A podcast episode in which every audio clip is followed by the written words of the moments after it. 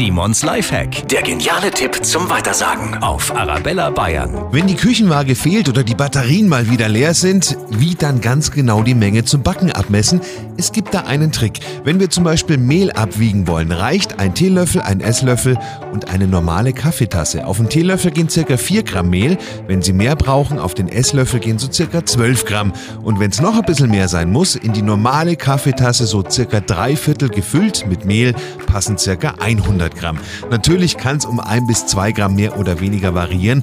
Vielleicht einfach vorher mal mit einer Waage testen und aufschreiben. Funktioniert natürlich auch mit Zucker und anderen Sachen zum Backen. Und wenn die Batterien von der Küchenwaage mal wieder leer sind, ist es kein Problem mehr, die Zutaten abzumessen.